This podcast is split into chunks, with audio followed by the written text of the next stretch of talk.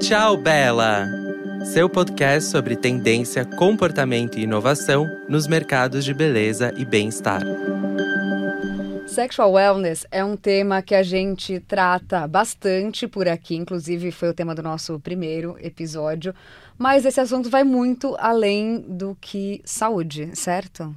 Sim. Por isso que hoje a gente vai falar sobre BDSM, esse universo cheio de fantasias, de desejos, que inclusive vem inspirando a estética dos mercados de beleza e bem-estar. Pois é, para quem não sabe, BDSM, então bondade, disciplina e sadomasoquismo, que uh, a gente pode falar que está representado por aí desde o século V antes de Cristo. Então, Uma tendência. Gente... Exato. A gente está querendo falar que é uma coisa bem antiga e o que a gente descobriu aqui na pesquisa que foi interessante é o quanto que o Kama Sutra, aquele texto indiano com lições sobre amor e sexo, que foi escrito por volta do século III, serviu como base para as regras modernas das práticas de sadomaso, dentro delas a principal sendo o pleno consentimento de todas as pessoas envolvidas. A gente vai falar um pouco sobre estética, mas o disclaimer é importante, né? BDSM tem a ver com dominação, com submissão,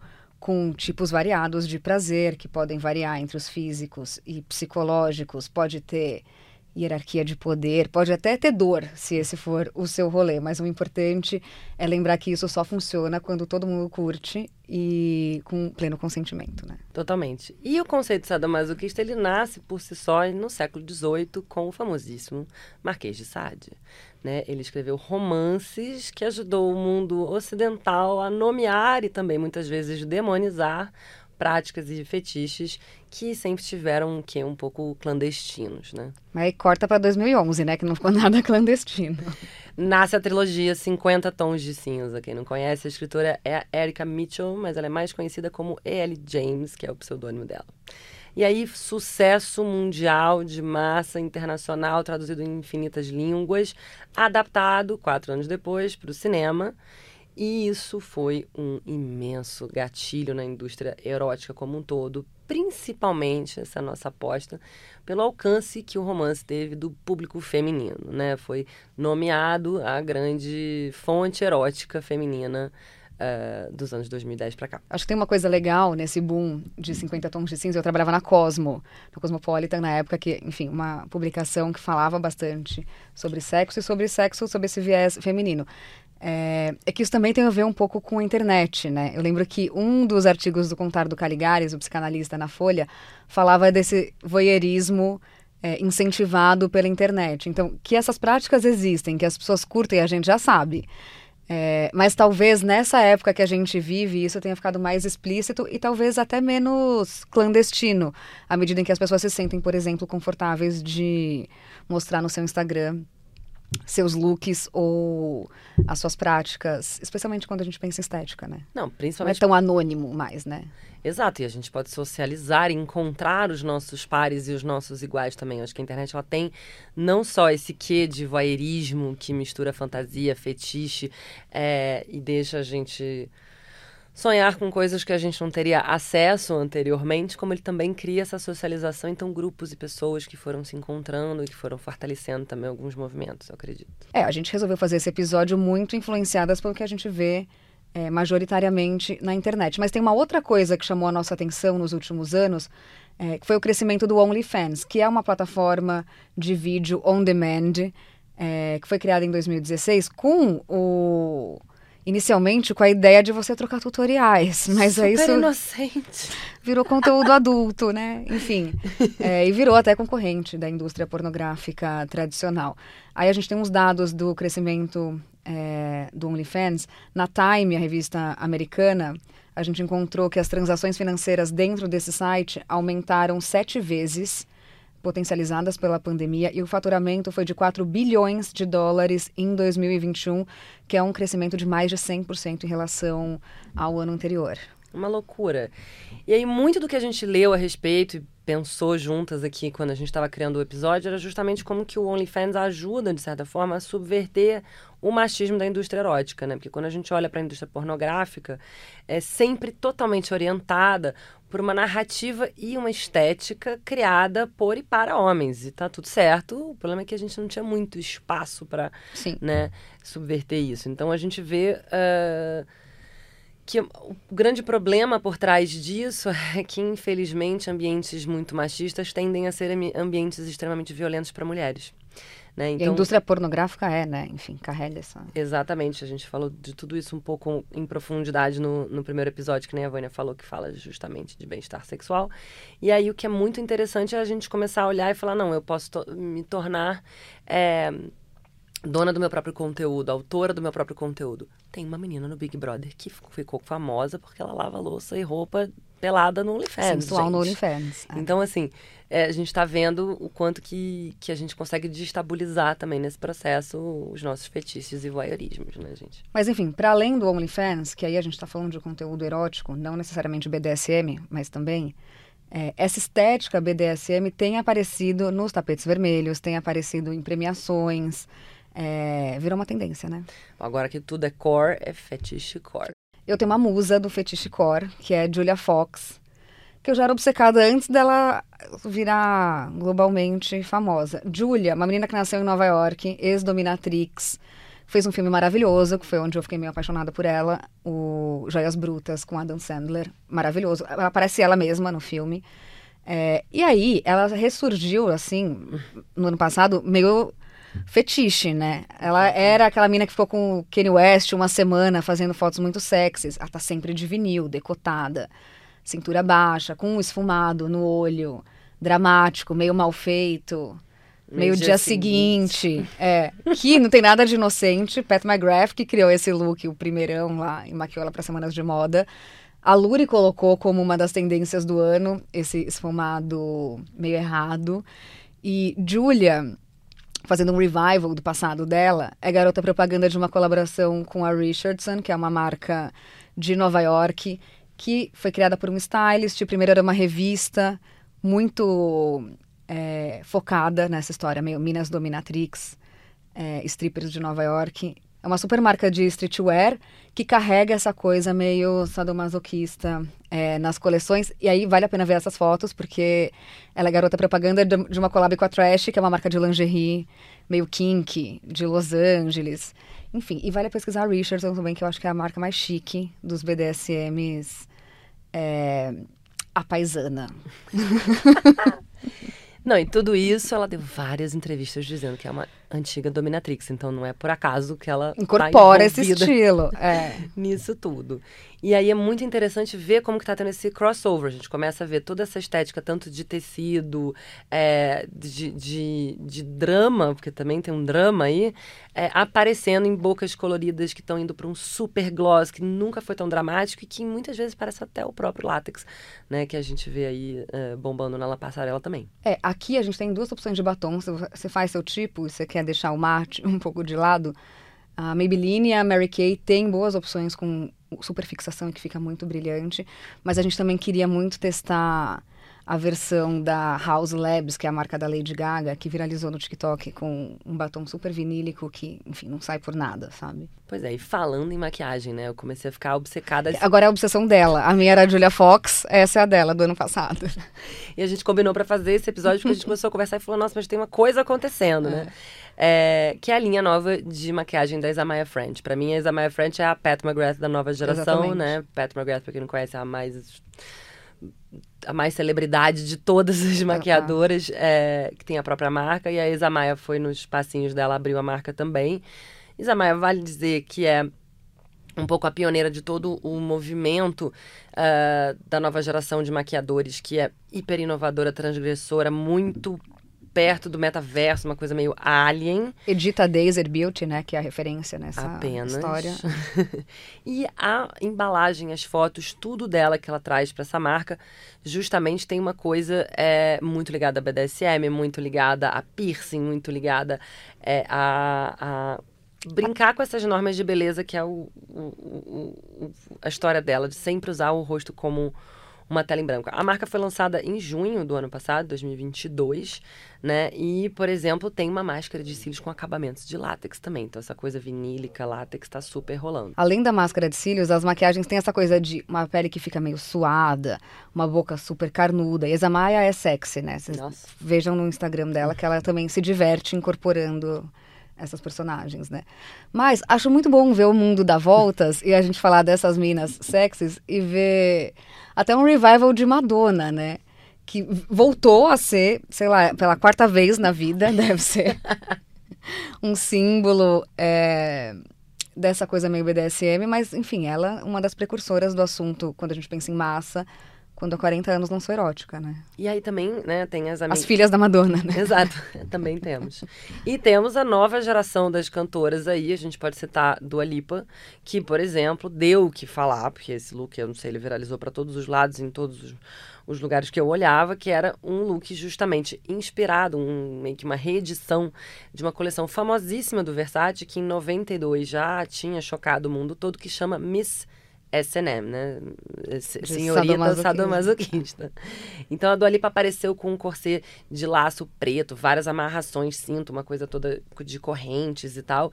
E continua causando frisson. Acho sempre interessante ver como a gente vê essa, essa, esse Uma movimento cíclico É. chocante. A Bella Hadid também, a gente viu umas fotos muito boas dela. Ela lançou uma versão dela em NFT é, com a Rebase, que é uma das construtoras de metaverso atuais. E a Cybella, que é o nome dela, Cyber, é, é meio robótica e tal, mas numa, num dos looks ela tá toda amarrada com umas cordas de shibari, que é aquela técnica japonesa de amarração, que eu acho chiquíssima.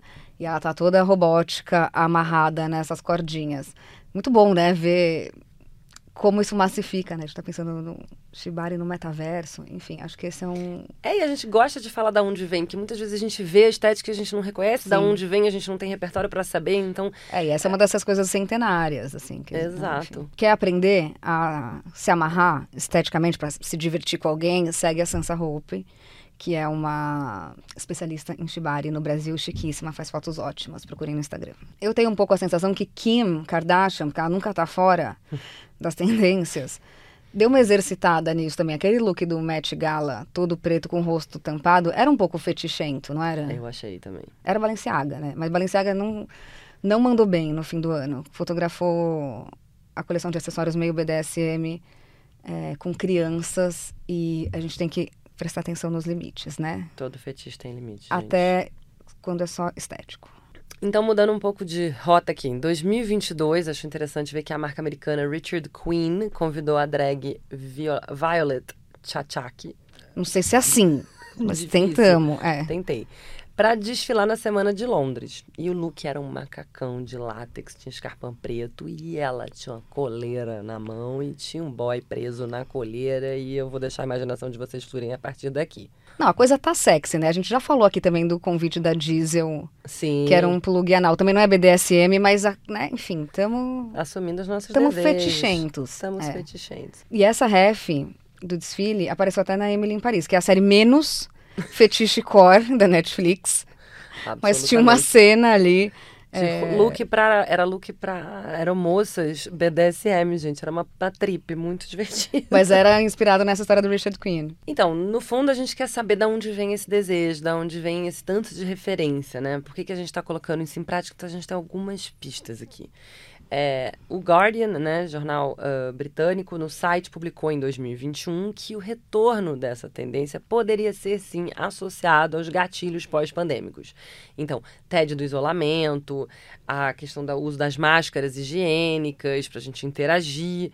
E aí o Andrew Groves ele vai né, mais, mais longe e fala que pode ser associado também, né, a nossa relação BDSM pode ser relacionada à à associação entre sociedade e governo, uma vez que todos os nossos corpos e vontades foram controlados né, pelo governo, pelas decisões coletivas que foram tomadas. Então, a volta da moda fetiche pode ser interpretada como um desejo de trocar o lado da dominação, né? Uma estética que pode eh, ser símbolo de transformação, de transgressão e muito empoderamento também. Quando a gente olha para o mercado, tem uns dados que ajudam a justificar essa mudança. De comportamento. O Refinery, por exemplo, é, publicou que houve um aumento de pesquisa por itens relacionados a BDSM na List, que é uma plataforma de compra. A busca por acessórios, como cintos e meio armaduras, é, aumentou 132% nessa plataforma. Gargantilha de couro teve um aumento de 100% desde 2022. Alô, Antônia Peta, nossa amiga que usa uma linda da Oasis. A Toda paisana. de alfaiataria, gente. é- Chiquíssimo. 26% a mais de visualizações de páginas com itens em látex. E a minha maior surpresa é que eu fui dar uma busca na Shein, que eu falo Shein, como toda brasileira. Acho que todo fala. E na Shein tem várias coisas sadomaso. Até, enfim, em lojas lingerie tem um setor é, de lingeries um pouco mais sexys que tem essa cara um pouco dominatrix. Então, Tá saindo da lojinha underground, né? E só é, do fica um shop. pouco massificado. Ou seja, dá pra comprar no shopping, também dá pra ver na Netflix, né? Eu falei da cena é, de Emily em Paris, mas eu sempre lembro também da Wendy, que é uma das personagens de Billions, Hot. que ela é uma super executiva, tipo a terapeuta do da galera do fundo de investimento, mas ela é, e o marido, que é um procurador de justiça de Nova York, seríssimo, terno, tem a coisa dominatrix entre quatro paredes, inclusive com looks muito apropriados. Eu sempre lembro dela quando a gente fala disso. É, complementando, né, que séries e que filmes a gente tem visto por aí, a Flora Gill, que é um, uma jornalista americana, escreveu na Elle dos Estados Unidos justamente um- uma história que relacionava o confinamento durante a pandemia com o aumento de séries e tantas outras coisas que abordam o sexo. E aí tem é, uma, uma multiplicidade enorme de fantasias e de estéticas para todo gosto. E a gente pode começar com os mais assistidos lá fora, que são Bridgerton, o Normal People e, óbvio, Euphoria também. Mas a gente também tem a Bonding no Netflix, por exemplo, que conta a história de uma estudante que também é da Dominatrix. Então inverte aí já esse papel de gênero também que a gente associa mais tradicionalmente a tudo quanto é prática BDSM. E tem um divertidíssimo que é How to Build a Sex Room, como construir uma sala de sexo. Então, é uma designer de interiores que desenha esses quartos personalizados para os clientes de acordo com os seus desejos e fantasias. É uma coisa meio reality e meio cultura kink. Então, quem não conhece a palavra kink, que é americana, e se refere a atividades sexuais que saem do perfil do que, aí vou deixar bem claro, do que a sociedade costuma considerar aceitável, né? Gente, mas isso é super problemático. O How to Build a, a Sex Room, se eles se inspirarem no 50 Tons de Cinza, é horroroso do filme. A crise é estética. A crise é um pouco estética. Vamos cuidado com capitonê, o exagero de capitonê. Mas vamos lá. Bom, mas falando em programa e saindo de programa de TV, a gente também vê é, a abertura de vários lugares dedicados ao assunto, com um desejo de não serem é, super fechados ou nichados, né? É, então, por exemplo, em abril de 2022, tem um espaço em Berlim chamado Studio Lux. E, cara, Berlim, obviamente, é conhecida por toda a sua cultura hedonista, né? Clubber, uma estética super fetiche e tal. Abriu uma exposição chamada Art, Sex and Cash Arte, Sexo e Grana. E, e tudo da exposição explora obras de profissionais do sexo. Então tem DJs vestidos de látex, dominatrix, rappers, todo mundo no tema ali. É, e conversando de forma mais aberta sobre é, essas profissionais também e outras, talvez, inputs criativos que tenham, né? É, aqui o Facundo, que é um empresário da noite, paulistano, enfim, anunciou também no ano passado que ele arrematou o Love Story, que é um lugar super clássico em São Paulo, é, e é, o objetivo é restaurar e atualizar o conceito antigo de boate, é, de bordel, de ponto de prostituição, enfim, mas ainda falar dessa temática de prazer e de desejo, e ele vai ser o palco para atrações é, que tem a ver com práticas relacionadas a fetiches e coisas bem sexys. Ainda não abriu, estamos ansiosos para ver, né? Super. Me lembrou The Box, né? Que foi o barulho de Nova York, depois abriu em Londres também, que foi um grande hype no início dos anos 2000 e que já trazia essas performances fetiches. Eu assisti pessoas jogando chocolate, lambendo chocolate umas das outras, isso tudo enquanto tomando um drink numa sexta-feira à noite, num espaço chiquérrimo, lindo, de veludo e tal coisa. Então, é, dando via aí para todos os desejos mais enrustidos, vamos dizer assim. Agora, se você quer dar uma volta e fazer esses programas com um look muito adequado, a gente tem sugestões também, né? Você falou da The Box, mas Vivienne Westwood tinha uma boutique é, fetichista com o marido na época, o Malcolm McLaren, chamava Sex, ficava em Londres, que tinha uma seleção de peças fetiche, bondage, que inspirou até o movimento punk, né? Enfim, Sex Pistols eram clientes é, da Sex. É, aqui no Brasil a gente tem no Oasis, a marca mais chique de sex toys e tudo relacionado ao assunto, mas eu amo que eles têm uma, uma linha de roupas recém-lançada é, que chama Roupas para Ficar Nua. Então você pode sair de casa, você pode se divertir em casa. É, também pode comprar chokers, algemas, chicotinhos, é, super elegantes. E aí, tudo isso levou a gente a pensar que no meio disso a gente pode também treinar um pole dancing, né? Porque tá rolando, não é BDSM, mas acho que não tem nada mais sexy ultimamente do que o uso do, do pole dance para fazer é, exercício e também exercitar autoconfiança, né? Não, esse deve ser o, é o exercício mais difícil que tá na moda, porque, meu, é, literalmente é barra, entendeu? Essa história. É, mas está muito popular, né? Eu sigo mulheres maravilhosas, cientistas políticas, professoras de yoga, é, professoras de yoga facial, que são praticantes de pole dance e mostram isso na rede sem que seja tabu.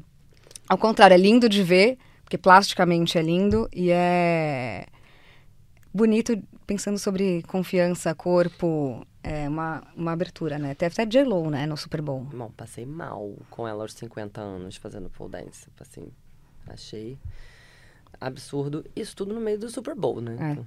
Vamos falar de quem que é boa de pole dance pra você se inspirar na internet? Aí a gente descobriu a Cami Arboles, né? Que é uma dançarina formada em Yale. E ela, ela fundou uma plataforma global chamada MBSC, Mind, Body, Spirit Collective, né? coletivo de um, mente, alma e espírito, com sede em Los Angeles. E o que ela faz é justamente ajudar mulheres e pessoas não binárias com essa história de controle do corpo, movimento, etc.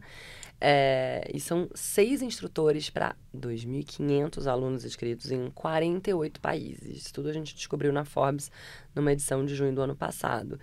E eu acho também muito legal seguir a Juluna, Juliana Luna, que também sai de uma prática absolutamente zen. Ela tem um trabalho muito interessante de yoga, de, ela é professora de yoga também, é, de autoconhecimento, de ancestralidade, e ela mistura isso com o pole dance no meio da casa dela. Então, acho que sim, a gente tem várias, cada vez mais musas mostrando pra gente como isso é complementar a outras práticas que a gente já faz. Mas acho que esse é o recado mais importante, né? Estar confortável com o seu corpo, com os seus desejos, né? Enfim, isso tem muito a ver com autoconfiança e liberdade, né?